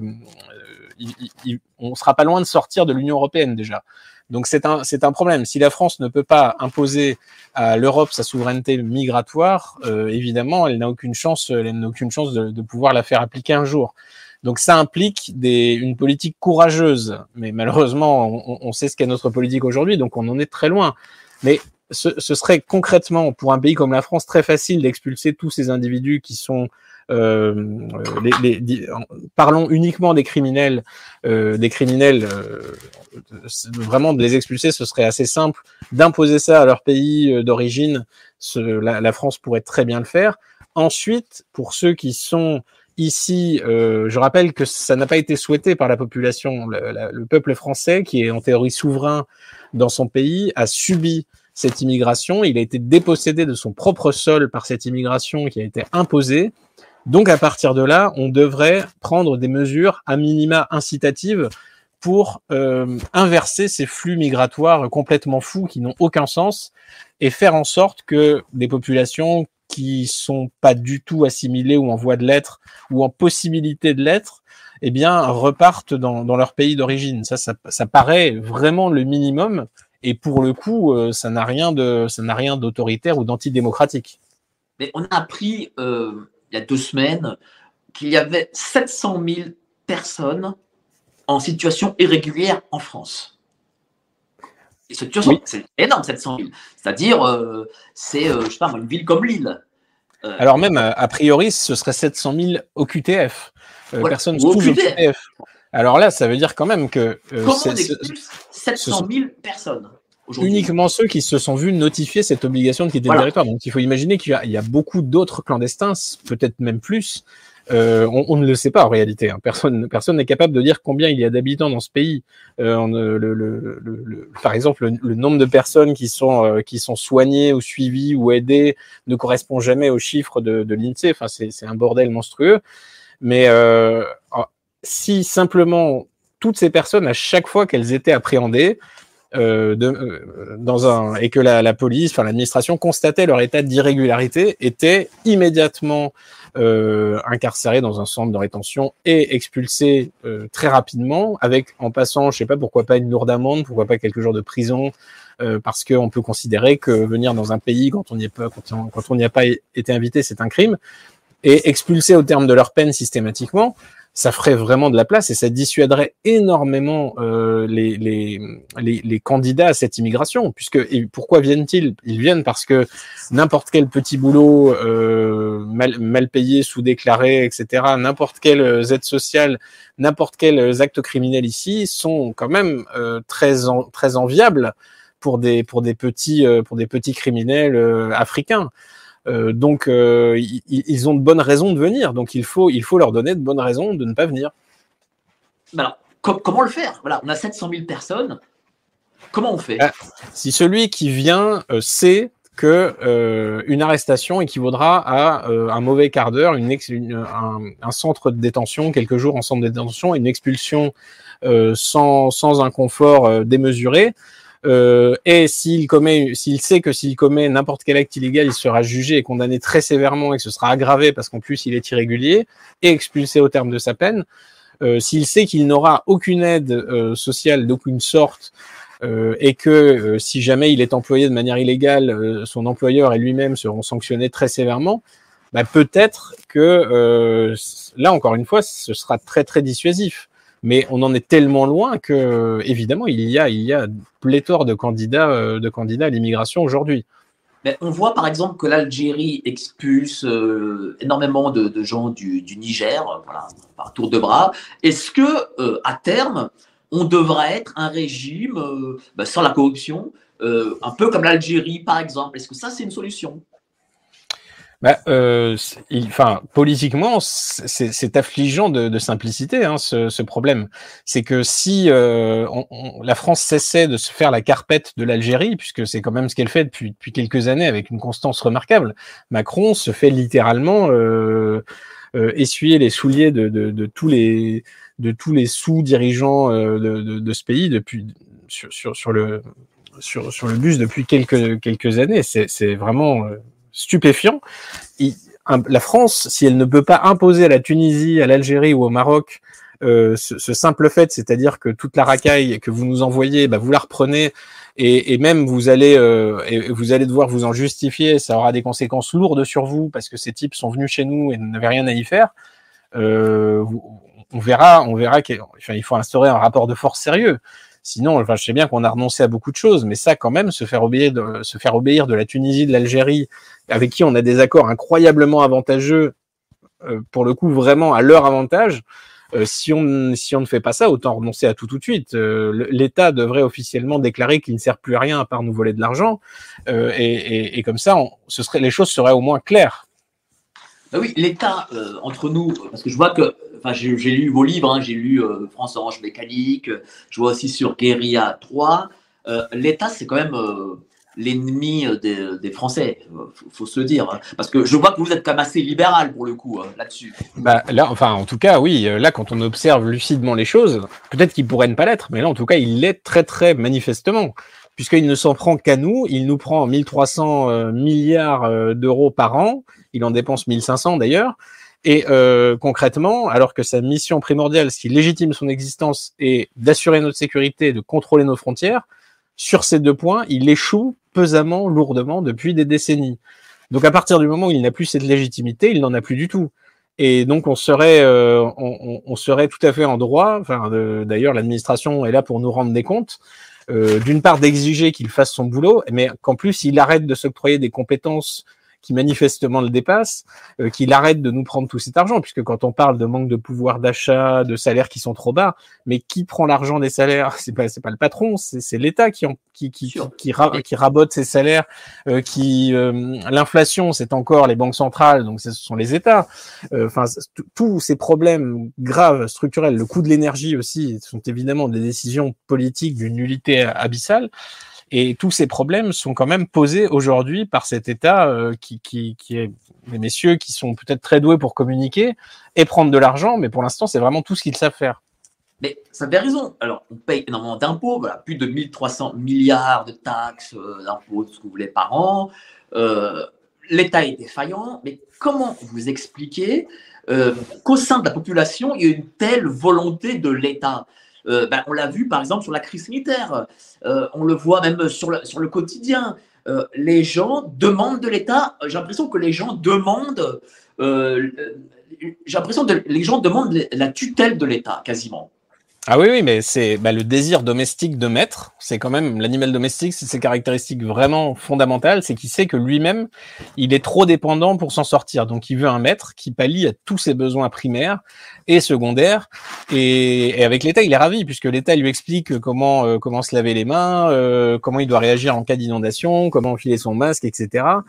Euh, il le prend pour, un, débile très profond, mais l'État est tranquillisé. Il se sent comme un enfant euh, cajolé par, euh, par, sa, nounou maman.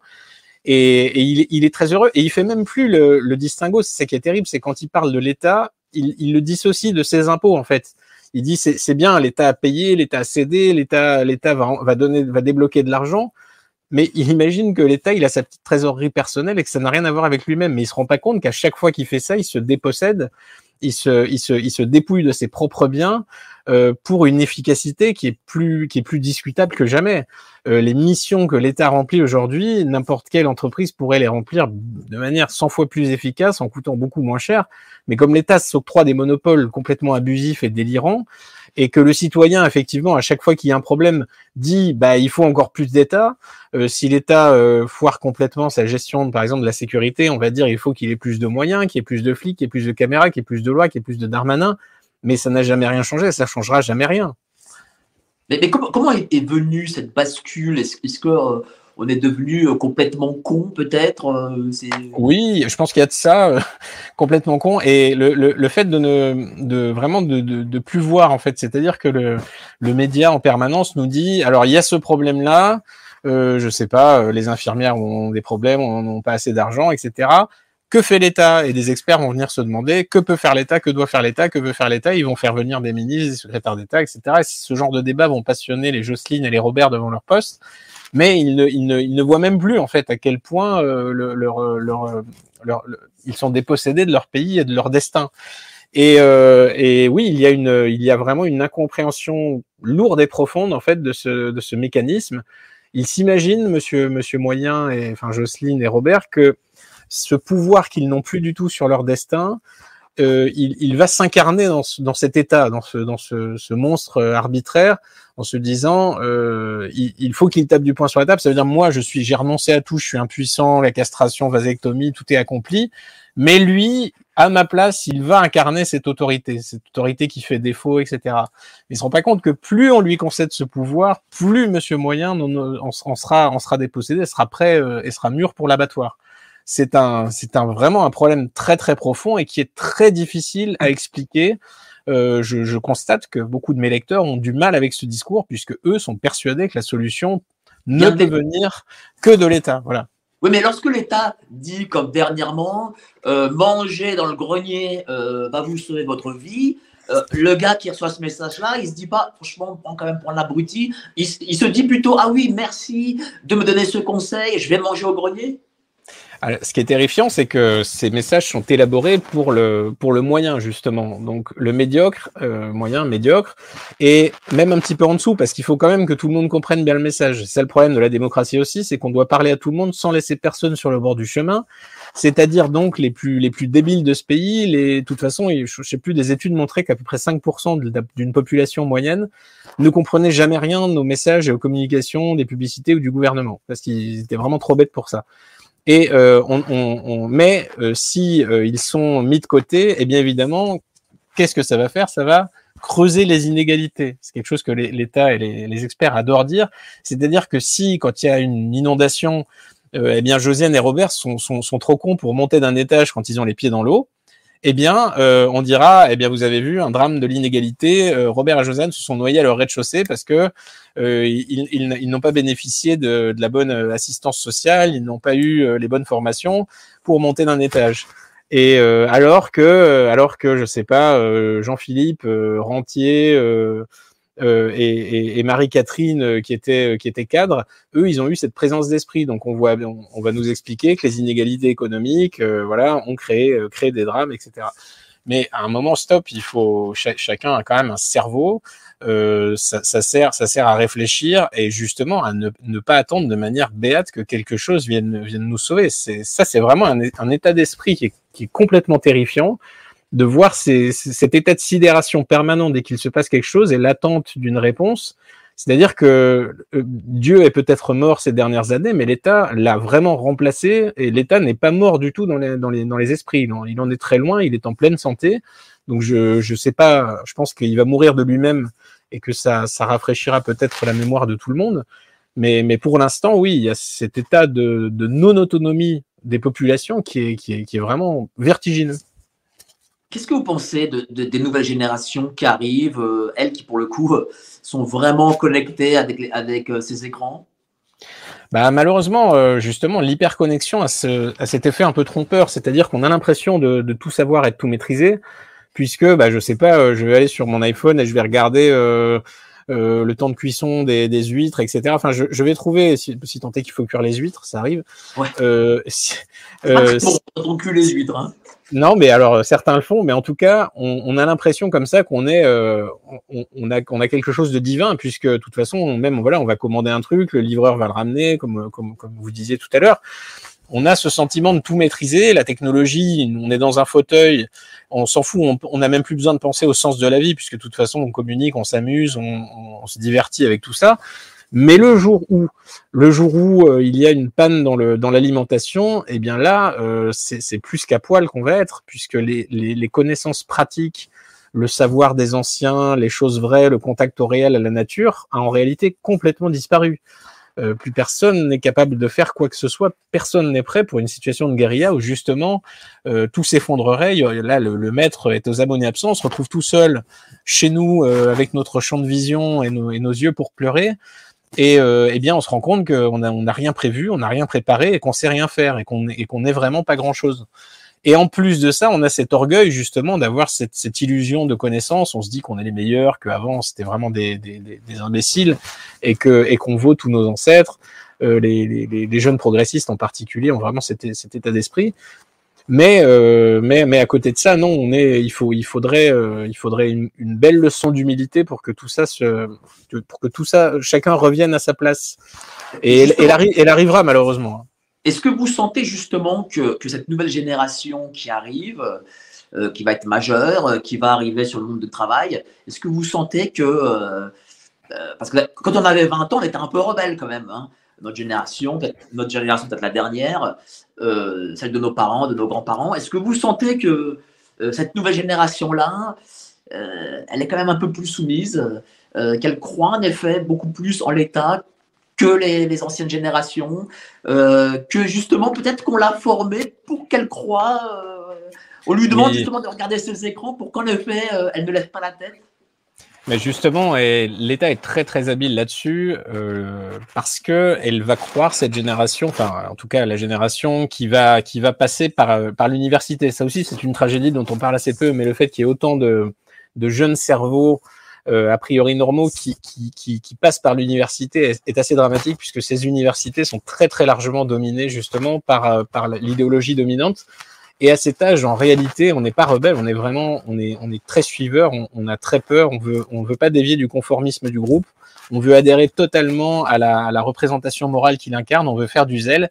Et l'État va justement suggérer qu'il faut se rebeller contre lui, mais pour toujours avoir plus de lui en fait. C'est-à-dire par exemple, euh, aujourd'hui, la grande mode dans les universités françaises, qu'est-ce que que fait l'État que, que, que, fait l'État contre euh, euh, contre la pollution, contre le réchauffement, etc.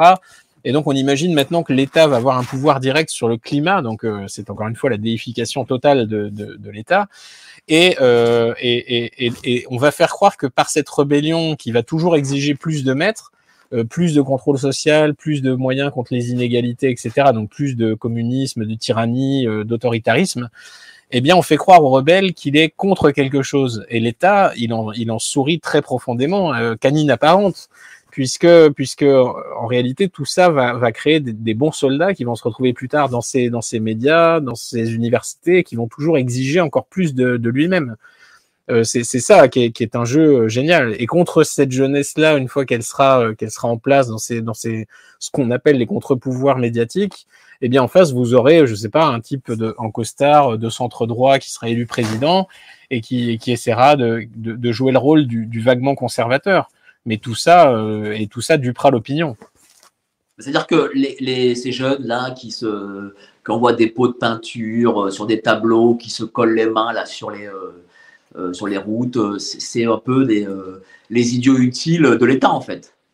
Bah oui, oui, c'est-à-dire que ces gens-là qui, qui, qui n'existeraient pas dans un monde normal, encore une fois, bénéficient de la, de la, de la répercussion technologique de, leur, de, de, leurs actes abjects. Et justement, parce qu'ils sont abjects, ils, ils, ils, sont imposés comme ça au monde entier, alors que c'est vraiment ces personnes ne, ne, peuvent faire que ça, de toute façon, puisque euh, pour exister, c'est pas facile. Il faut se faire, il faut se démarquer par euh, un esprit d'originalité, de création, etc. Et il y a cette possibilité de la destruction. Donc on peut tuer des gens, on peut, on peut tuer sa concierge, sa concierge, comme disait Camus, pour être célèbre. On peut, euh, je sais pas, brûler le temple, le temple d'Artémis à Éphèse.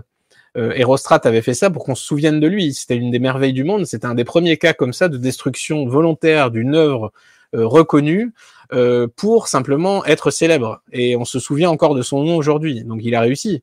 Euh, celui qui a, cassé le nez de la, de la Pietà de Michel-Ange, et maintenant des activistes qui vont jeter des pots de, soupe sur les, vitres des tableaux.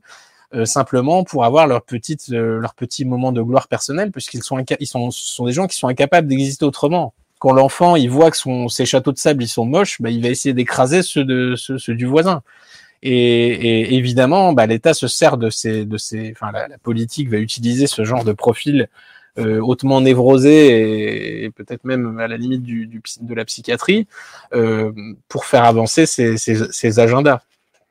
Euh, vous venez de publier La Guérilla, volume 3, un livre pas très, pas très optimiste, on va dire. Est-ce que on est en plein dans New York 1997, le film de John Carpenter. Voilà, on est dedans, on est arrivé dedans. On peut pas en oui, oui. Dire, euh, Alors, euh, je, je, sais, moi j'ai l'impression qu'on est déjà dedans depuis depuis pas mal d'années, ouais, que, que en fait juste il manque l'élément déclencheur et la, la, chute du maître, mais que dans les faits euh, le maître est déjà est déjà mort vivant et que ces créatures sont sont pas loin de l'être et que, que vraiment ça tient ça tient absolument rien. Que la cause déclencheuse soit euh, d'ailleurs euh, un embrasement des cités ou une crise économique ou énergétique ou extérieure mondiale ou je sais pas ou pandémique on peut tout imaginer euh, j'ai l'impression qu'on est déjà dedans et que et que les le, comment dire le chemin à accomplir pour désamorcer tout ça euh, en matière de, bah, de courage politique, de courage individuel, de reprise de conscience des choses, euh, est tellement, tellement, tellement long et pénible que ça va être vraiment, vraiment très difficile. Encore une fois, euh, que, que fait-on? Bah, On regarde, on, on, subit tout ça, et, et, moi aussi. Hein, euh, on parle de ces jeunes activistes, euh, j'ai vu ça aussi, et enfin voilà, on, on, subit tout ça. On regarde le, le, on regarde le grand ballet de la décadence avec un tantôt sidération, tantôt agacement, tantôt émerveillement, et on essaie de, on essaie de faire quelques blagues là-dessus parfois pour sauver euh, le feu de l'esprit gaulois. Mais, euh, mais dans les faits, on, sent très bien que ça va très vite et que ça nous dépasse un peu et qu'il est très difficile de mettre des bâtons dans les roues de, ce, de, ce, de cette locomotive emballée en quelque sorte. Oui, mais est-ce que cet effondrement, en réalité, il n'est pas voulu euh, pour qu'à terme on dise, bah, attendez, regardez, on ne tient plus rien, on doit mettre en place, je sais pas, en, en, utilisant un terme politiquement correct, un crédit social euh, spécifique, euh, voilà, parce que euh, grâce à ça, ben, ça, ça remettra de l'ordre, parce que voilà, vous avez besoin d'ordre. Est-ce que, voilà, que c'est pas voulu tout ça, ne serait-ce aussi qu'électoralement, peut-être pour faire monter, je sais pas, Madame Le Pen, dont on sait que ben, n'est pas capable d'avoir une majorité de voix.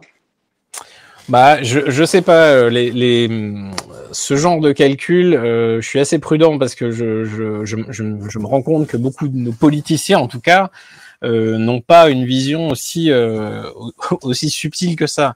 Les politiciens d'avant peut-être, mais euh, n'est pas Mitterrand qui veut et les calculs politiques aujourd'hui sont quand même assez court terme.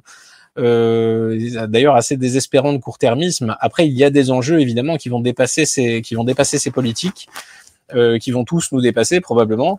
Et après, euh, il est quand même difficile de voir quels seraient les intérêts, par exemple, de cette, cette classe politique. Eux, ils vivent très bien justement de cet État. C'est d'ailleurs, ils doivent, ils doivent leur existence, leur pouvoir, leur statut uniquement à cet État, euh, ne serait-ce que par leur revenu, mais aussi surtout par leur, par leur, par leur pouvoir, par leur exposition. C'est tout ce qu'ils veulent. Hein. L'homme politique aujourd'hui ne veut que, que, le, que le pouvoir. Il faut être très réaliste là-dessus.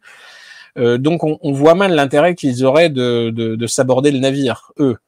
Mais après, que qu'ils soient victimes des temps, qu'ils soient victimes de leur incompétence, qu'ils soient victimes des difficultés administratives, euh, certains, certains politiques ont essayé de faire des choses. Euh, Giscard, honnêtement, semblait décidé à, arrêter les frais en matière d'immigration, mais il était face à une administration qui était qui bloquait tout, qui voulait rien savoir, et c'était compliqué. Et finalement, ça reste des hommes. Ils sont, ils ont une vie de cours. Ils, ils sont dans un milieu très agréable. Ils s'aiment beaucoup. Ils s'admirent. Ils se disent que c'est pas si grave.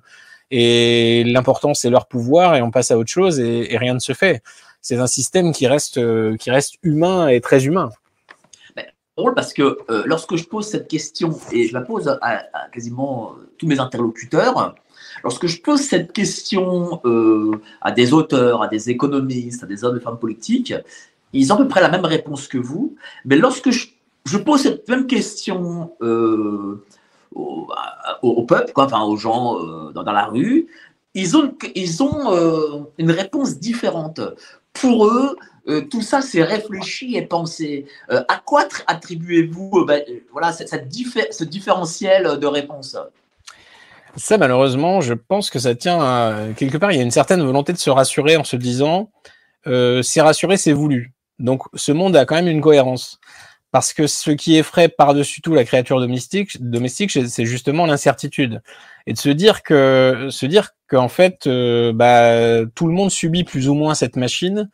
Je sais que c'est pas, c'est pas payant d'un point de vue euh, vente, vente de bouquins de dire ça, mais euh, de se dire que, en fait, ça échappe un petit peu à tout le monde et les, les, les conséquences de tout ça, de cet énorme monstre, bah, ce monstre en fait broie tout le monde, broie broie toutes ces créatures, euh, c'est encore plus effrayant quelque part. Et chez euh, un certain public qui va avoir tendance à être, euh, je sais pas, comme on pourrait dire, complotiste, euh, s'imaginer qu'une petite poignée d'individus bien planqués tire vraiment tous les fils et que absolument tout est prévu, euh, même, je sais pas, la mort de Lola par exemple, ou même tel tel truc vraiment très précis. tout est su, tout est commandé et planifié. Quelque part, c'est rassurant puisque euh, c'est une manière de se dire, euh, ok, moi mon impuissance est, est, totale, mais il y a une puissance tellement parfaite de l'autre côté, quasiment divine pour le coup, euh, puisqu'il voit tout, il sait tout, il prévoit tout, euh, ils sont les, ils sont, je sais pas, les reptiliens et tout ce qu'on peut imaginer, que quelque part, bon, ça explique, ça explique l'ordre du monde c'est une moi je crois que c'est une forme de pensée magique malheureusement et justement une pensée qui est archi impuissante puisque si on se dit que les autres font tout ça veut dire que nous on ne fait vraiment on ne peut vraiment plus rien faire. aussi, du coup. oui oui une façon une façon de, de rendre les armes. À, à partir du moment où ils savent tout ils contrôlent tout ils prévoient tout bah euh, enfin à quoi ça sert de à quoi ça sert de lutter quoi. Et d'ailleurs ces gens la plupart du temps ne luttent pas. Ils vont ils vont ils vont poster des, des injures sur les réseaux sociaux et c'est à peu près tout donc, euh, enfin, pas si on si on le pense vraiment et qu'on pense vraiment que ils, euh, ils, tiennent tout ça de manière très planifiée, et élaborée, eh bien, euh, il est temps d'aller au charbon, de le prouver, de le montrer, de, faire tomber tout ça.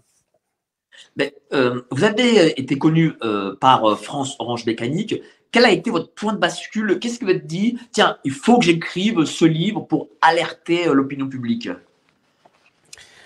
C'était euh, bah, le, le, le, constat du, du, du d'un Robert naïf en quelque sorte, ce que ce que j'étais à l'époque, euh, donc Monsieur moyen, euh, euh, petit journaliste de province, et qui, qui se rend compte en fait d'un, d'un système euh, de, de, d'une gestion d'un, d'un vivre ensemble frelaté, enfin même c'était un jeu de massacre, de voir le nombre de victimes tous les jours de cette de, de, ce, de cet enrichissement, ce qu'on nous présentait comme une chance, etc. Euh, de voir le nombre de victimes, de voir à quel point les victimes étaient ignorées, maltraitées par le système judiciaire et médiatique, et de voir à quel point les, les auteurs et les coupables étaient eux présentés comme des victimes de la société, qu'il fallait absolument réinsérer, consacrer beaucoup d'argent à ça, etc., etc., la sociologie, euh, j'en passe et, des pires. Euh, donc je me suis dit, euh, c'est pas possible, il faut, il faut, il faut dire ça, il faut l'écrire. Au moins comme ça, j'aurai, ce sera peut-être mon testament que personne lira ou une bouteille à la mer qui sera lue dans, je sais pas, dans 200 ans mais il, fallait que je fasse quelque chose. Moi, je ne pouvais pas me contenter de, de, regarder le match à la télé et, et, de rien faire. Et il se trouve que le livre a eu, a eu, a eu le succès qu'il a parce que peut-être que beaucoup de, beaucoup de monsieur moyens se sont retrouvés dans cette vision en se disant, je suis donc pas fou. Euh, ce que je vois euh, a, a, une réalité. Et je pense aussi le fait que les, justement, ces, ces grands spécialistes de l'insécurité, habitués des plateaux télé, de, de, la culture de l'excuse, qu'on appelait comme ça à l'époque, euh, et été un peu sans argument face à ça, parce qu'il y a une réalité des chiffres, parce qu'il y a des, des, des, des, milliers de témoignages, euh, et parce que le lien avec l'immigration, vraiment, euh, bah, le, seul, le seul moyen de l'interdire, c'était, c'était de dire euh, c'est l'extrême droite, les heures sombres, etc. Mais bon, ça, ça, ça, ça, va cinq minutes. Mais à un moment, moi, je m'en foutais puisque j'avais plus rien à perdre, j'avais plus de carrière, donc c'était terminé. Donc j'étais tranquille, j'étais libre. Mais euh, donc voilà, ça a eu le succès que ça a eu. Reste que, encore une fois, qu'est-ce que ça a changé concrètement, à part une prise de conscience d'une partie de l'opinion? Pour l'instant, pas grand-chose.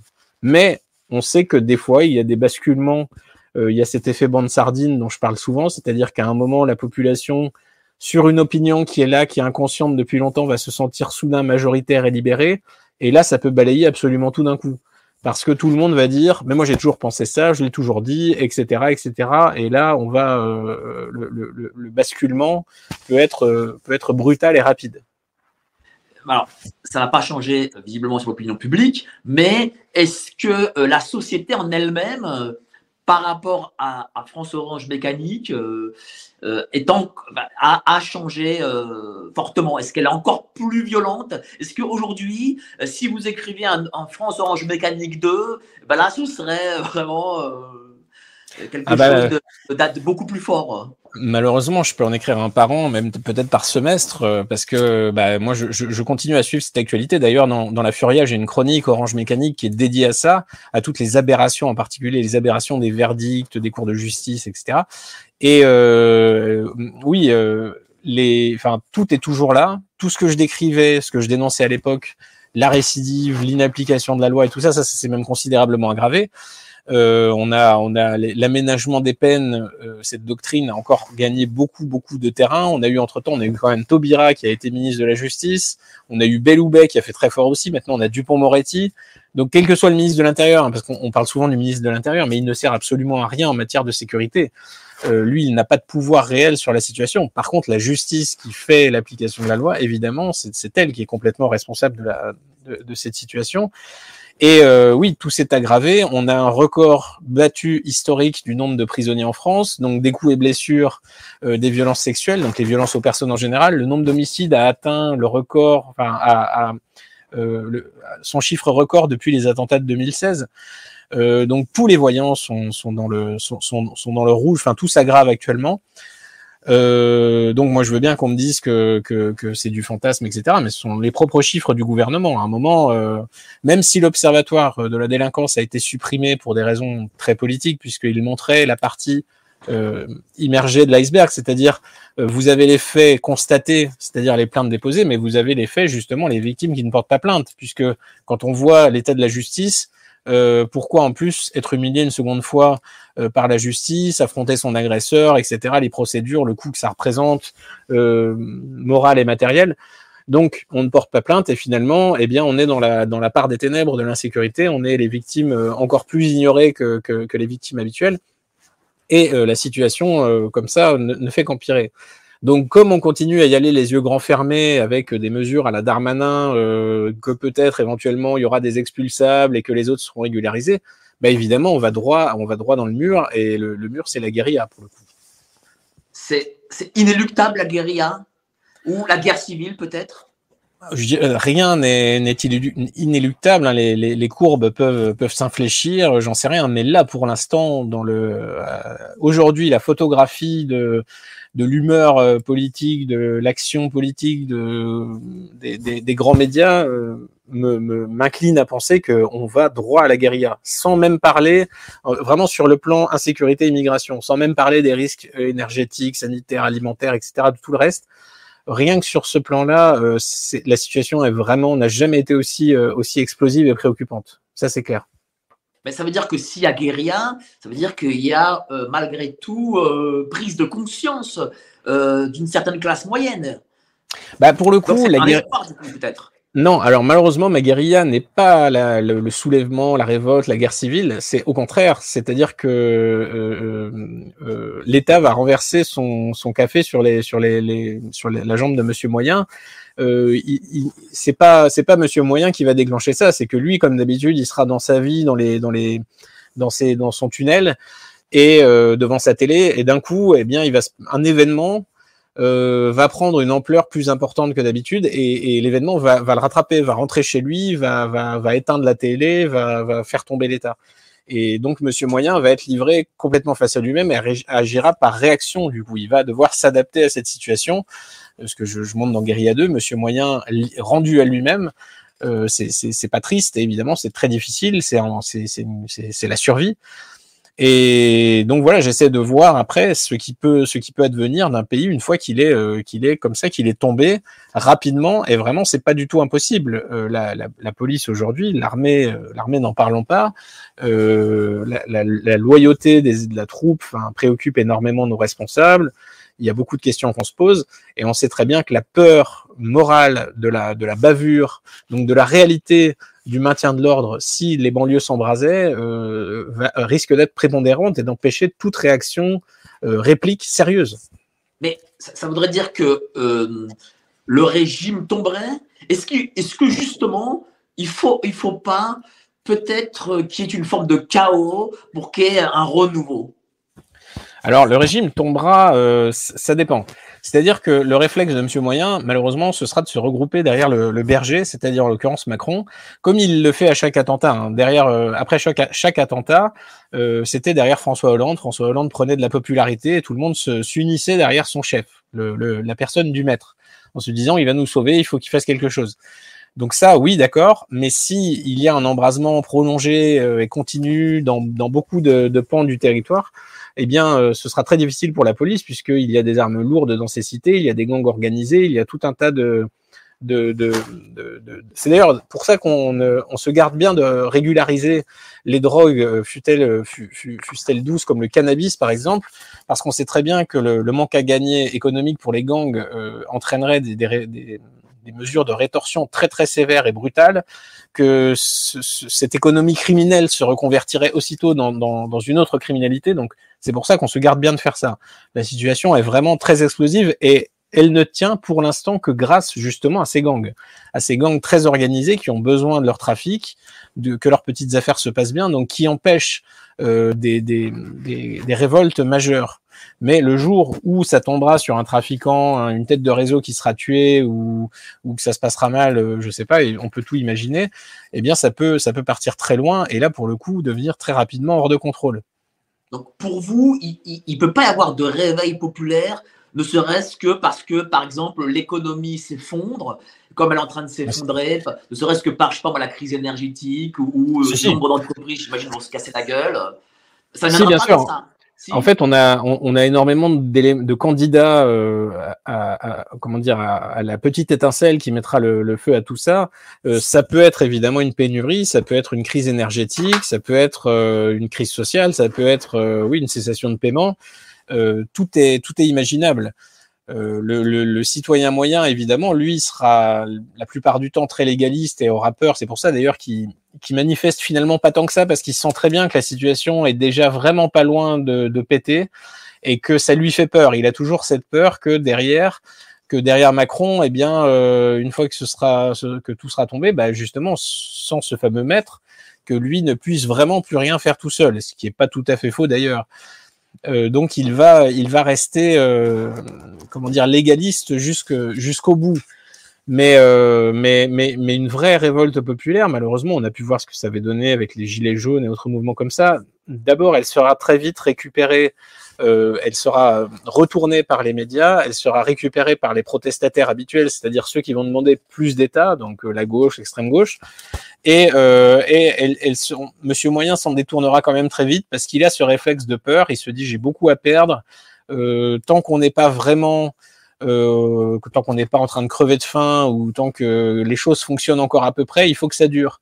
Et là, c'est pour ça qu'on peut entrer dans un scénario un petit peu à la sud-américaine, c'est-à-dire que tout s'effondre, mais lentement, et on va vers un niveau de vie euh, à la brésilienne avec euh, des gangs quasiment aussi puissants que l'État, une corruption énorme, un, vivre ensemble explosé avec des, quartiers sécurisés, des, ghettos partout, et un pays qui ressemble plus à rien finalement.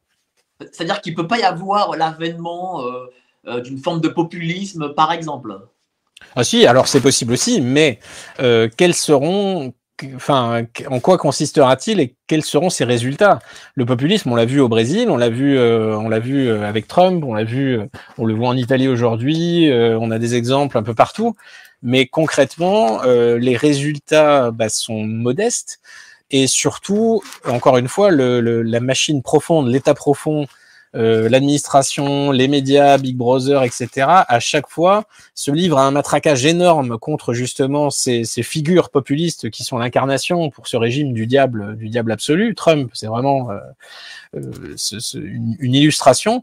Et eh bien à la fin, finalement, euh, non seulement Trump ne peut pas faire grand-chose puisque tout sera défait aussitôt une fois qu'il sera plus là, euh, donc ça n'aura servi bah, à rien.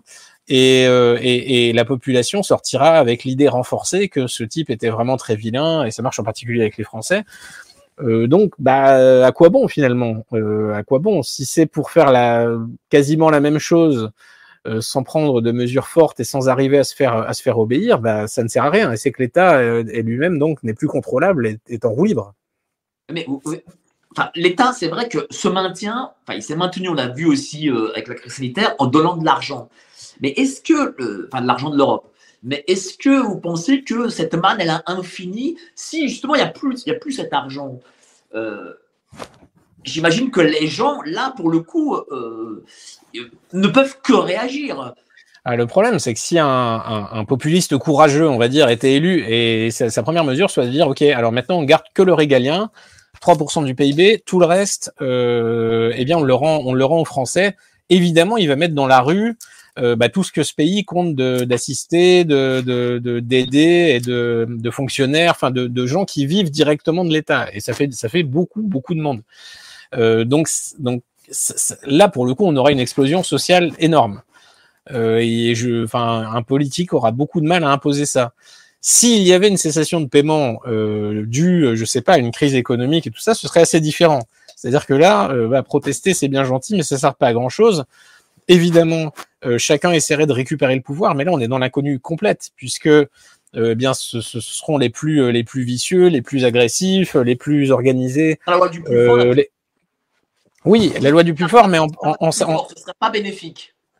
Bah, il y a peu de chance puisque on s'appuierait sur des, des, des, comment dire des structures existantes, par exemple des syndicats, par exemple euh, l'administration euh, qui existe actuellement, et donc le, le, le nouvel ordre qui, qui, qui, qui, surgirait de ça aurait assez peu de chance euh, d'aller dans, dans, dans, le bon sens, d'aller dans un sens de correction par rapport à ce qui a été fait jusqu'à maintenant.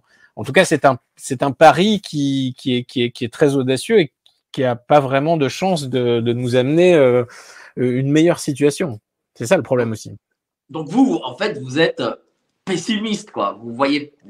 Euh... Alors, ben, alors, il y a aussi l'hypothèse, la possibilité que justement le citoyen lucide, euh, conscient, euh, prenne sa mission à cœur et parvienne euh, en menant un combat très difficile contre lui-même, contre les autres, un, un, combat de tous les instants, parviennent justement à atteindre une masse critique de la population, une masse, euh, vous savez que ce sont toujours un petit nombre d'individus déterminés qui font l'histoire, qui font, euh, qui, qui, qui, peuvent renverser, euh, renverser le cours des choses, et que si, euh, eh bien, ce, ce, ce, travail sur, sur les consciences qui comptent est effectué à temps, peut-être qu'on pourrait euh, voir un basculement et que l'opinion suivrait assez fortement, mais il faut pas, il faut pas se, il faut pas se le cacher. Il faut pas être dans le délire naïf, dans la crédulité. Il y a énormément de boulot dans ce pays. Il y a énormément de facteurs d'inertie euh, qui sont très très difficiles à briser. Alors vous avez écrit là, enfin, vous avez publié Guérilla 3. Vous écrivez aussi sur la Furia. Euh, quelle est votre autre actualité? Ah, déjà, c'est pas mal. Déjà, je suis en train de, donc, de rééditer tous mes, tous mes livres aux éditions Magnus. Donc, euh, ils seront quasiment tous réédités cette année. Euh, cette année, j'ai écrit donc j'ai écrit Game Over, j'ai écrit Guerilla 3. Oui, oui, euh, je les ai ici, vous voyez, en poche. Voilà, donc la France interdite, la France Big Brother, donc les, la, la, la, trilogie d'enquête sur la France, Game Over, qui est une réflexion politique, euh, donc parue en début d'année, les trois guérillas. Vous aurez aussi mes essais criminels, donc euh, Utoya et euh, Le Diable du ciel, qui vont arriver bientôt, et la Furia. Donc c'est un trimestriel. Il y en a, euh, il y en a donc un tous les trois mois, comme euh, trimestriel donc. Et euh, je vais, on, on, va remettre ça l'an prochain, évidemment, Guerilla, donc euh, la Furia, pardon. Donc évidemment, on appelle nos, on, l'a fait sur abonnement, c'est-à-dire qu'on n'a pas de mécène, on n'a pas euh, avec notre, notre argent de poche cassé la tirelire et lancé ça, c'est-à-dire qu'on a fait appel à nos lecteurs en disant rejoignez-nous, euh, permettez-nous de lancer un, un vrai, euh, un vrai média puissant dans les kiosques pour justement bah, participer à l'éveil des âmes, pour aller chercher Monsieur Moyen sur ses chemins de, de, de, promenade dans tous les kiosques, dans les librairies, partout, partout. Et on a eu, on avait demandé 15 000 abonnements pour lancer le truc et on en a eu beaucoup plus. On a explosé les compteurs. Et donc c'est très bien, c'est signe qu'il y a quand même une euh, le, quelque chose bouge encore et la volonté de, de, de, de convertir l'autre, d'aller le chercher existe. Donc euh, c'est la mission de la Furia et j'espère qu'on aura encore plus d'abonnés l'année prochaine et ainsi de suite. Et Vous en avez combien actuellement d'abonnés à la Furia? Alors les, les abonnés, je sais plus exactement à combien doit être. En tout cas, on était à 50, 60 000 lecteurs.